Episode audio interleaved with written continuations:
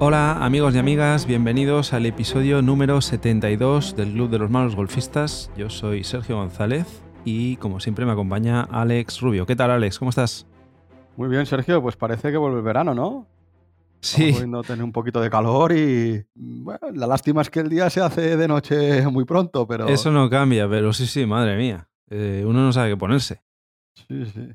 Pero bueno, en cuanto a golf también, bien, ¿no? haciendo lo que podemos en estas fechas, que se avecina un par de meses complicados. Bueno, tú juegas torneo ahora la semana que viene. ¿Me estáis poniendo los dientes largos? No, la semana que viene no, este domingo. Es verdad, este domingo.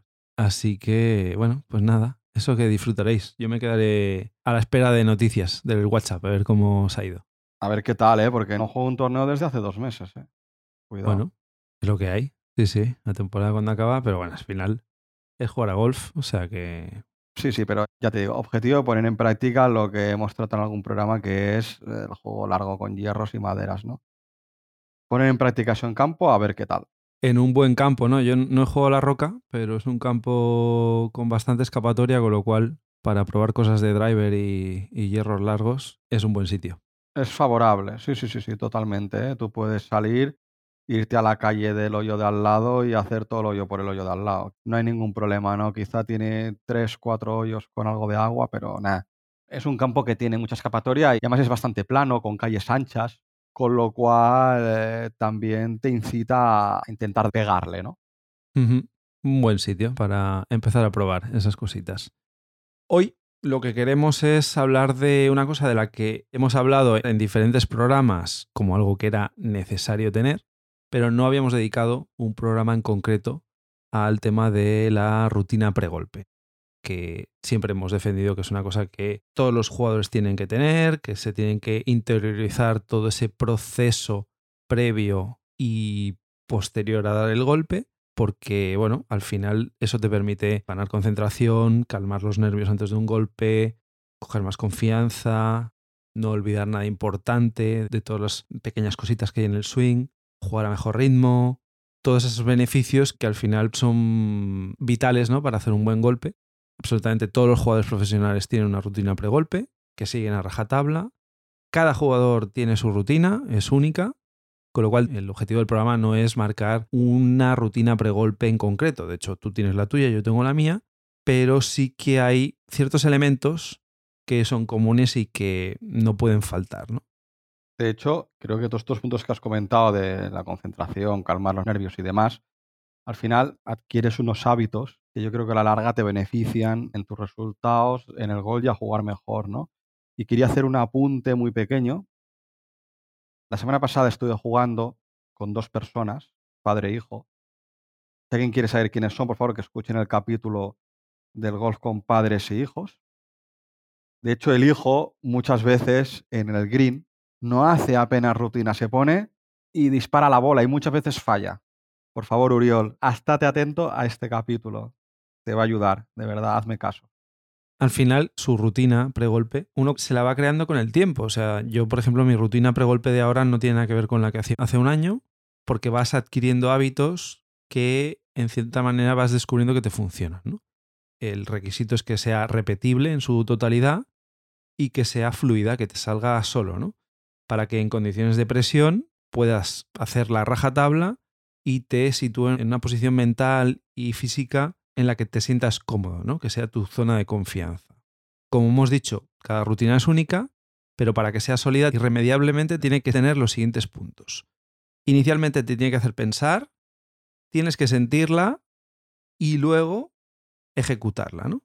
Esa secuencia de piensa, siente y juega, ¿no? Eso es muy importante que sea así toda rutina, para que sea sólida y que realmente funcione, tiene que haber estos tres elementos. Sí, ¿no? Y ves muchos jugadores, ¿no? Que hay jugadores profesionales que se ponen al lado de la bola y hacen algunos swings de prácticas y ahí tú los ves y te fijas en su mirada, ahí están pensando esos jugadores.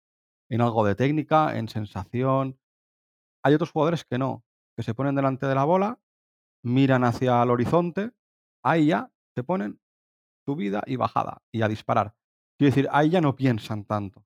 Y es lo que nos dicen también los profesores, ¿no? De tú haz tu swing de práctica, haz tu rutina tal, piensa en lo que tengas que pensar, en lo que necesites, en algo técnico que te está fallando, concentrándote en algún aspecto de tu juego, de tu swing, pero en la que te pones a la bola, no pienses tanto.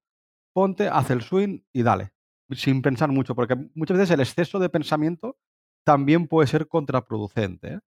Con lo cual tienes que pensar antes de realmente ponerte la bola. Y para iniciarla tienes que escoger lo que los ingleses le llaman trigger, ¿no? que no deja de ser un iniciador de todo el proceso. Ese indicador o desencadenante tiene que ser siempre el mismo para que tú te pongas en una especie de situación de alerta ya para indicarte de que, aunque físicamente no hayamos hecho el golpe, todo el proceso del golpe ya se ha iniciado, ¿no? Por lo cual ya te concentras, dejas la conversación que tenías con tus compañeros de lado, la aparcas momentáneamente y te pones a centrarte en el objetivo que es llevar la bola a cierto punto. Yo, por ejemplo, mi iniciador siempre es dejar el carro dos metros detrás de mí. Es una cosa que, bueno, mentalmente me ayuda, ¿no? Necesito que el carro yo no lo vea, lo tenga detrás de mi espalda, me lo dejo relativamente lejos por una sensación de no darle con el palo en el backswing. Digamos que eso ya me tranquiliza, ¿no? Y ahí ya ese es el indicativo de que yo ya he empezado mi rutina pregolpe. Qué bueno. Yo iba a decir que el mío es ponerme el guante y mirar hacia adelante, pero sí que siento que antes siempre también dejo el carro un poco alejado y digamos a mi espalda, para no verlo. Claro, exacto. Pero sí que siento que hay muchas veces que dejo el carro ahí apartado, pero a lo mejor estoy viendo otro jugador como tira. Todavía yo no he empezado ahí mi rutina pregolpe, ¿no?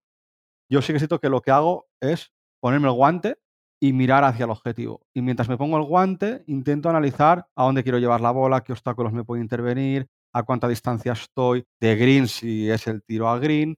En el tee de salida, imaginándome si hay un bunker en calle que no quiero que la bola caiga ahí, o viendo las caídas, si la calle cae de izquierda a derecha, hacia dónde quiero apuntar más o menos, ¿no? Entonces, digamos que ese sería mi punto inicial de la perrutina, que sería ponerme el guante.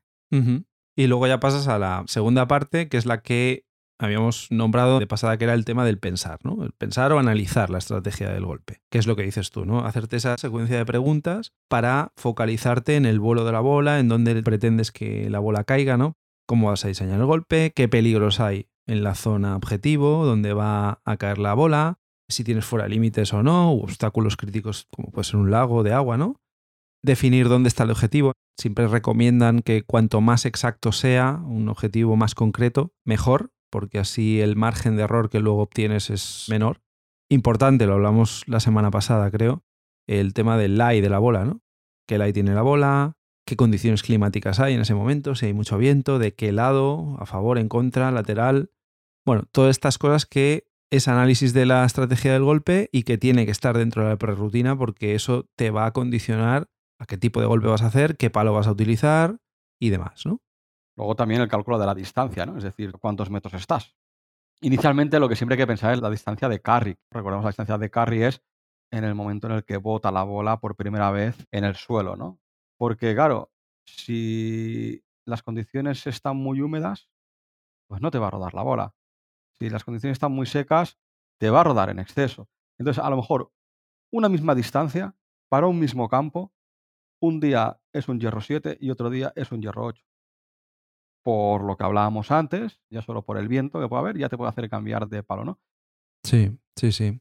Y luego analizar los peligros también. Los golpes a green, pues si el peligro está en la parte trasera, pues tenderás a buscar un golpe que te asegure que no te vas a ir por detrás de green, ¿no? Con lo que ahí debes restar los metros respecto a lo que tú has medido con tu reloj GPS o con tu medidor de distancia, ¿no? Claro. Lo mismo con el slope. Si tienes un golpe en subida o en bajada, pues ahí también vas a tener que restar o sumar metros y lo que se recomienda siempre es cuantificarlo. Aunque sea estimado, pero cuantificarlo. Es decir, tú tienes un golpe de 120 metros, pero es cuesta abajo. No vale decir, tengo un golpe de 120 un poquito cuesta abajo, porque intervienen muchos factores, ¿no? Hay que pensar matemáticamente, decir, bueno, pues en función del slope que tengo, que no es muy acusado, le quito 5 metros, pues 120 metros menos 5 ya estoy en 115, pero además sé que el green está muy seco, con lo cual le resto 10 metros más, ya estoy en 105, Fijaros, ¿eh? he pasado de 120 a 105. Ahí ya un palo o un palo y pico de diferencia. Pero luego me doy cuenta de que tengo una brisa ligera a favor, ¿no? Pues aún le resto 5 metros más. Pues estoy en 100. He pasado de 120 a 100, no 120 y un poquito menos porque eh, tengo un slope hacia abajo y el viento un poquito a favor. Si no lo cuantificas, no vas a saber qué palo escoger, ¿no? Es mucho más sencillo para que tu mente se comprometa con el golpe cuando dices, al final, con todos estos cálculos que he hecho, los 120 metros se me han transformado en 100, pues 100 es un pitch. Y voy con el pitch.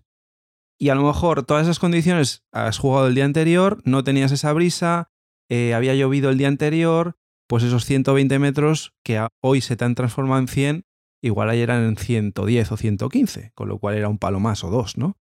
Entonces el tema del cálculo de la distancia hay que hacerlo así, hay que hacerlo restando y sumando en función de si las condiciones van a hacer que la bola recorra más metros o menos. Y qué importante lo que comentas de cuantificar, ¿no? ¿Cuántas veces nos ha pasado?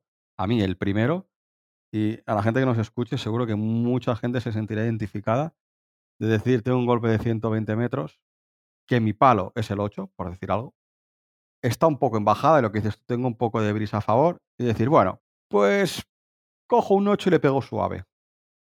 Cojo un 8 y le pego suave, seguramente frenes el golpe, o le pegas atrás, o intentes hacer medio swing, el swing lo rompas, porque a lo mejor tú no sabes trabajar con medio swing y tienes mucha más confianza con swing completo, por el simple hecho de no cuantificar, porque es lo que dices tú, vas sumando y restando, y al final a lo mejor 120 metros en bajada con brisa a favor tal son 100 metros. Pues a lo mejor tú sabes que 100 metros es un 50 grados, por decir algo.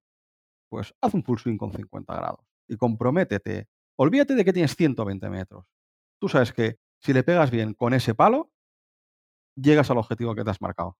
Independientemente de la distancia que te diga que tienes. Claro, eso es. Porque esa distancia que te dice es una distancia sin que afecte condiciones meteorológicas sin que afecte el estado de las calles o del green, si están más pesados o no, y sin que afecte subida y bajada, es decir, en llano. Con lo cual, tu tiro es diferente al que te están marcando los 120 metros iniciales. Sí, sí, sí. A veces da un poco de vértigo, pero cuando lo practicas esto varias veces te das cuenta de que es así. Hay veces que ves la bandera o el green más cerca de lo que parece, pero ves que está en una subida considerable, coges un palo más y al final acaba aterrizando en el centro del green, que es lo que querías, ¿no? Al final hay que perder ese miedo practicando lo que hablábamos la semana pasada, ¿no? De salir a campo, aunque sea solo, hacer este tipo de golpes para coger esa confianza para el día que hagas un torneo o una vuelta importante, vayas comprometido 100% con la distancia que tú te has calculado, ¿no? Aquí obviamente también es practicar un poco eh, el hecho de, pues si el slope es muy acusado o menos, pues saber si tienes que sumar 5 metros o 10 o 15. El tema de la brisa, pues también, al final es práctica. Aquí beneficia el hecho de que juegues en campos que conozcas por el hecho de jugar más a menudo, pues si conoces las condiciones de brisa, pues vas a tener mucho más fácil el acertar, ¿no? Con esos metros de más o de menos que te vas a poner. Bueno, todo esto es como todo, práctica, ¿no? Y luego escoger un objetivo, ¿no? Eh, lo hemos hablado un poquito antes, pues el hecho de escoger un objetivo concreto, lo más concreto posible, porque así vamos a minimizar el, el error. Y luego tú escoges el objetivo a lo lejos, pero para que luego en el stance te coloques bien, una de las formas recomendables es escoger un objetivo intermedio. En línea con el objetivo final, pues buscarte un punto de referencia que esté más cerca para que luego tú te puedas alinear. ¿no? Yo lo he explicado alguna vez cómo lo hago yo. Pues yo alzo la varilla del palo, miro al fondo al objetivo donde quiero ir, pues a un árbol, a un poste de la luz, donde quiero llevar la bola, y entonces sigo con la mirada hacia abajo y me busco pues una hoja, eh, una brizna de hierba de diferente color, algo que esté como a 20-25 centímetros de distancia de mi bola para yo colocar la cara del palo y luego seguidamente ya colocarme yo, ¿no? Mis pies, mi cuerpo alineados respecto a esa línea imaginaria que yo me he marcado. Ahí ya estoy de cara al objetivo, con lo cual es un apartado menos en el que luego tengo que pensar. Ya me olvido, ya estoy posicionado como debo hacer y ya me tengo que centrar en el resto de cosas del swing, que bastante hay, ¿no? De hecho, yo eso te lo copié, ¿eh? porque yo no lo hacía y nos dimos cuenta que hubo un momento que apuntaba siempre a la derecha. Mm, sí, ¿Te acuerdas? Sí, sí, sí. Se apuntaba como 5 metros a la derecha. Digo, ¿pero dónde estoy apuntando? Si esto va a Cuenca. Si esto no va al sitio donde yo quiero. Y cuando me lo comentaste dije, es verdad. Digo, ¿y esto por qué no lo he metido yo en mi rutina? Y desde que lo he metido, buah, anda que no se nota, ¿eh? Uf. Claro. Sí, sí. Y si estás jugando bien, teniendo en cuenta nuestros handicaps altos, ¿eh? Pues si estás jugando bien o te sientes muy bien y dices, ostras, que estoy pegando golpes más consistentes, más rectos, cuidado donde apuntas, ¿eh? Porque dices, no es lo mismo apuntar a la derecha que apuntar al sitio, ¿eh? Porque la sensación luego del resultado del golpe a nivel mental cambia muchísimo. Porque tú dices, no, es que yo quería ir a green en un par 3 y estoy fuera de green. Ya, bueno, pues que a lo mejor tu tiro ha sido brutal, pero estás apuntando fuera de green. Exacto. Y luego yo, parece una tontería, pero cuando no hago esto, me siento como raro, como cuando me subo a un coche y no me pongo el cinturón de seguridad, aunque sea para dar una vuelta al parking. Me siento como que algo me falta, ¿no? Pues cuando no hago estos pasos, no estoy tranquilo en la bola. No me fío de lo que va a pasar, ¿no? Luego, bueno, otro de los puntos de la perrutina, está siendo un poco en orden cronológico, ¿eh? A lo mejor hay gente que los usa todos, o gente que usa la mitad o un 20%, o gente que usa otros, por favor, escribirnos por redes a ver otros puntos que usáis vosotros, porque a lo mejor pueden ser interesantes y los podemos meter tanto nosotros o otros oyentes en su rutina pregolpe, ¿no? Pero todos los puntos o pasos que hay mucha gente que suele tener en su rutina pregolpe son los swings de prácticas. Hay gente que lo hace, digamos ya como puesto en la bola, como es mi caso, pero hay gente que lo hace, digamos, mirando a la bola con el objetivo delante. Si una ya se pone en la bola, dispara. Hay esas dos, que yo ya he visto, ¿eh? esas dos versiones. Y luego gente pues, que a lo mejor no hace swings de prácticas. Sí, esto también, si queréis comentarlo en, en las redes, porque hay gente que está a favor de los swings de prácticas. Yo, por ejemplo, lo hago, pero hay gente que le ve más inconveniente que algo positivo dentro de su rutina. Eh, esto es muy personal y, seguramente sea uno de los puntos en los que hay más controversia o, o más diferencias en las rutinas de pregolpe de diferentes golfistas, ¿no? Yo personalmente lo hago y lo hago en la bola. Y busco sensaciones, pero sobre todo pensar en algo del swing, en una cosa, pues que a lo mejor algo en lo que creo que no está del todo bien. Más que potenciar y pensar en algo que está muy bien, por riesgo a fastidiarlo, por ejemplo, supongamos que, yo qué sé, el inicio de la subida con las manos o el quiebro de manos considero que estoy acabando muy bien o que el palo arriba acaba muy bien. Pues yo eso no pienso, porque tú imagínate que estás en el swing de prácticas, hago un swing de prácticas pensando eso en potenciar eso bien y me da la sensación de que ese swing de prácticas arriba el palo no me ha acabado como yo quería. Te genera muchas dudas de cara a la ejecución del golpe. Claro, es que eso puede ser contraproducente. ¿eh? Posiblemente mucha gente escoge no hacer swing de prácticas para que no pase eso, ¿no? Porque al final ya te estás creando una ansiedad adicional antes del golpe que a lo mejor no te ayuda, ¿no? Es complicado. Por eso hay que haberlo asimilado dentro de la rutina pregolpe como algo que realmente te está generando algo positivo. Si no, es mejor quitarlo de en medio, ¿no? Lo que sí recomiendan es no hacer swings a máxima potencia. No tiene sentido hacer un swing de prácticas a máxima potencia porque estás realizando un sobreesfuerzo, movimientos bruscos sin necesidad que te pueden comportar lesiones. Y al final, porque, bueno, si hacemos números, en una vuelta de 100 golpes, por ejemplo, un jugador handicap 27, en el que vamos a suponer que el 40% son pads, con lo cual de los 100 golpes, 60 son swings. Si haces dos swings de prácticas más el golpe, estás haciendo 180 swings en una vuelta. Con lo cual es un perjuicio físico importante que al final de la vuelta vas más justo de energía y todos esos sobreesfuerzos que has hecho de los swings a máxima potencia te pasarán factura. Y súmale el calentamiento, ¿eh? La gente que hace calentamiento súmale los swings de calentamiento también. Es decir, te vas a más de 200. Sí, sí. Con lo cual la posibilidad de lesión aumenta, de contracturas, de... Bueno, al final no se trata de calentar ni de ver lo rápido que realizas el swing. No se trata de eso en el swing de prácticas. Y luego el hecho de asimilar los swings de prácticas como si fueran golpes reales, lo que decías tú, de buscar sensaciones, ¿no? Si nos basamos demasiado en sentir cómo el palo raspa la hierba, esto que nos pasa, a mí me pasa a veces, ¿no? De que haces un swing y, no tocas el suelo. Repites otro swing y sigues sin tocar el suelo. Al final, cuando te colocas a la bola y no has conseguido esa sensación, pues te va a venir un pensamiento negativo de no lo estoy haciendo bien. O al revés, ¿no? Has tenido un buen swing de prácticas, te colocas a la bola, luego no lo ejecutas bien, eso nos ha pasado a todos, ¿no? Ojalá hubiera pegado a la bola en el swing de prácticas, que lo he hecho mucho mejor.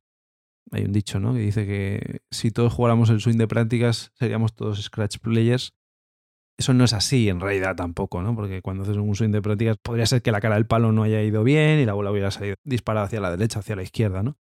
Pero bueno, al final la lectura es que no tienes que asimilar los swings de prácticas como si fuera un golpe real para no cargarte mentalmente también de esa sensación negativa de, joder, lo he hecho bien y ahora cuando ha sido el golpe de verdad la, he cagado, ¿no?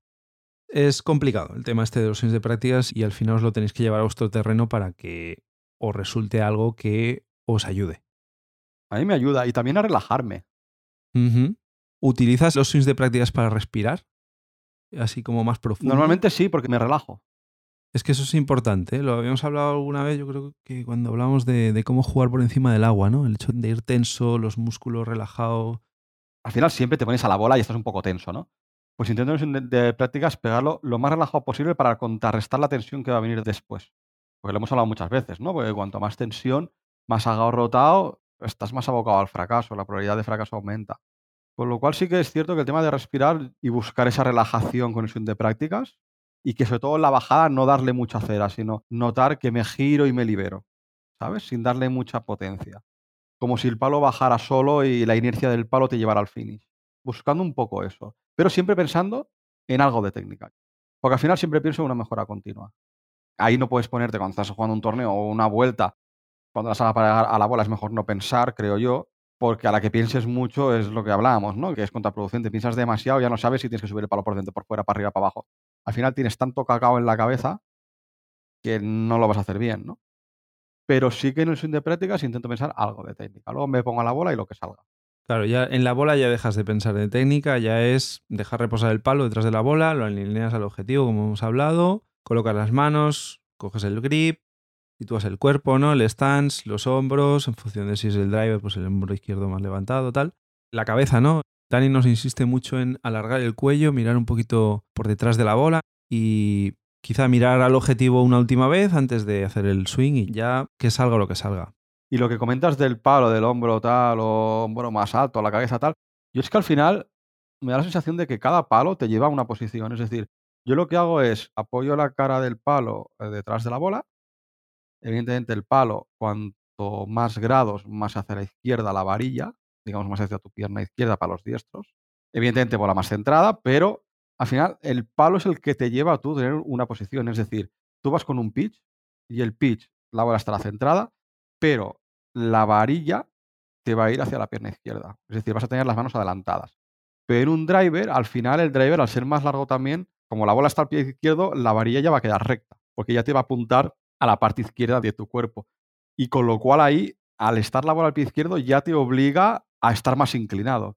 No sé, a mí me da la sensación de que el palo te obliga a colocarte. Es decir, yo no me coloco primero y luego pongo el palo. Yo pongo primero el palo y el palo hace ya que las inclinaciones vayan solas. Sí, no, no, no, está claro. Lo que pasa es que es bueno, es un chequeo rápido, ¿no? De bueno, estoy bien, estoy bien puesto, vale. No hay nada que me moleste en la situación en la que estoy, ¿no? No hay nada raro respecto a lo que he ido practicando en golpes y golpes y golpes de, campo de prácticas, ¿no?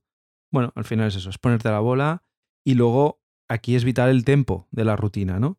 Toda la rutina debería durar más o menos siempre lo mismo, esto lo vemos en los profesionales. Entre 30 y 60 segundos. No sé, ahí pues cada uno el tiempo que necesite, pero que sea un tempo en el que te sientas cómodo y que si por alguna razón se está alargando más de la cuenta, algo nos ha descentrado cuando estamos en la bola, pues inmediatamente cancelar la rutina, salirse de la bola y empezar de nuevo, ¿no?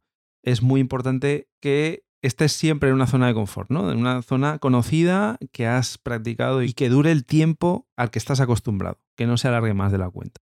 Tienes que sentirte comprometido para que luego no haya ninguna sensación extraña antes de que vayas a pegar el golpe.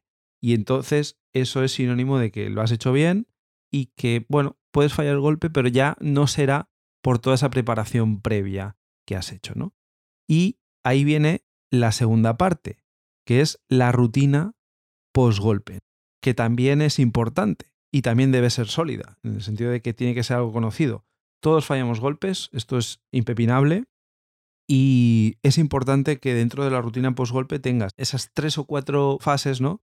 De aceptar el resultado, ya sea bueno o malo, expresar la frustración lo más comedido posible, pero si lo necesitas, pues de forma rápida para pasar a la siguiente página y ir al siguiente golpe. Importante estar atento a dónde ha caído la bola, porque muchas veces pegamos el golpe, vemos que es un slice y ya empezamos a lamentarnos y no vemos dónde aterriza la bola, con lo cual eso es contraproducente, no solo porque mentalmente ya estamos en negatividad, sino que luego nos va a costar más encontrar la bola. Puede que la hayamos perdido, con lo cual ya tienes un golpe de penalización si no la encuentras dentro de los tres minutos reglamentarios. Así que, mm, ya que has hecho el golpe malo, al menos intenta que si hay dudas puedas reconocer fácilmente la zona donde ha caído la bola, porque a lo mejor te puede salvar de un golpe de penalización con el que no contabas. parece una tontería, pero aparte de impactar directamente en el ritmo de juego y en tu situación mental, puede impactarte en la tarjeta. ¿no? Así es, así es. Y lo que comentaba antes, ¿no? Muchas veces decimos, no, ¿qué, tiro más malo? No, no, el tiro ha sido muy bueno. Hay que saber también analizar el resultado de un golpe dentro de la rutina post-golpe. Lo digo porque muchas veces te puede afectar muy negativamente a nivel mental y puedes entrar en barrena, ya no solo en una vuelta, sino que puedes perder confianza en uno de los aspectos de tu juego, como puede ser el pad, un día malo que tengas de pad. Por ejemplo, el otro día, jugando con Luis, pues todo el rato a la izquierda. Y veo que en un hoyo se pone y apuntaba, pero a la derecha, pero de manera exagerada. Y tira y golpazo, pero recto, buah, en línea recta para allá. Y le digo, macho, digo, es que estabas apuntando muy a la derecha. Digo, ¿eras consciente? Digo, que te ha salido un golpazo. Digo, pues que no estás en green. Y era un pitch and pad. Dice que sí, que sí, que sí. Dice, sí, yo estoy contento con el golpe. A eso me refiero, ¿no? Que hay que aceptar que ese golpe ha sido muy bueno. Y me decía, pero claro, es que llevo jugando mal y todo el rato las estoy cerrando y no sé por qué las estoy cerrando. Digo, pues bueno, pues ya que hoy estoy jugando así, apunto un poco más a la derecha a ver si con ese cierre de bola me cae en green, ¿no? En ese caso, se le fue a tomar por saco a la derecha. Pero es que fue un golpazo. Entonces, bueno, hay que saber analizar el golpe ¿eh? durante la rutina post-golpe. Yo creo que es súper importante para el tema mental. Pues sí, ese es un ejercicio que seguro que luego te ayuda para refrendar esos problemas que te puedas ir encontrando durante la vuelta, ¿no? Ya no decimos que luego analices más fríamente en casa toda la vuelta, pero bueno, si puedes ir corrigiendo esos pequeños elementos durante la misma vuelta, pues seguramente te ayude para los hoyos venideros, ¿no? Los hoyos que te queden. Bueno, este era el tema que queríamos comentar hoy. Como veis, es un tema que no tiene una única solución. No todo el mundo lo hace igual. De hecho, si tenéis alguna cosa que incorporéis en la rutina, aunque sea un tema de superstición, que también podría ser, ¿eh? no lo hemos tocado aquí porque nosotros no somos especialmente supersticiosos, pero a lo mejor hay alguien que sí y que desde que ha añadido a la rutina pregolpe un movimiento que le sirve porque le tranquiliza, aunque sea superstición pura y dura, pues bueno, que nos lo cuente en las redes. Os recordamos que tenemos nuestras cuentas en Twitter y en Instagram, Malos Golfistas, un correo electrónico, manosgolfistas.gmail.com para que nos contéis lo que queráis. Y nada, así vemos las diferentes rutinas pre y post golpe que tenéis. Agradeceros a todos los que os estáis suscribiendo a todas las plataformas en las que estamos, a nuestras cuentas de Instagram, cada vez tenemos más seguidores. Y nada, lo dejamos aquí por hoy.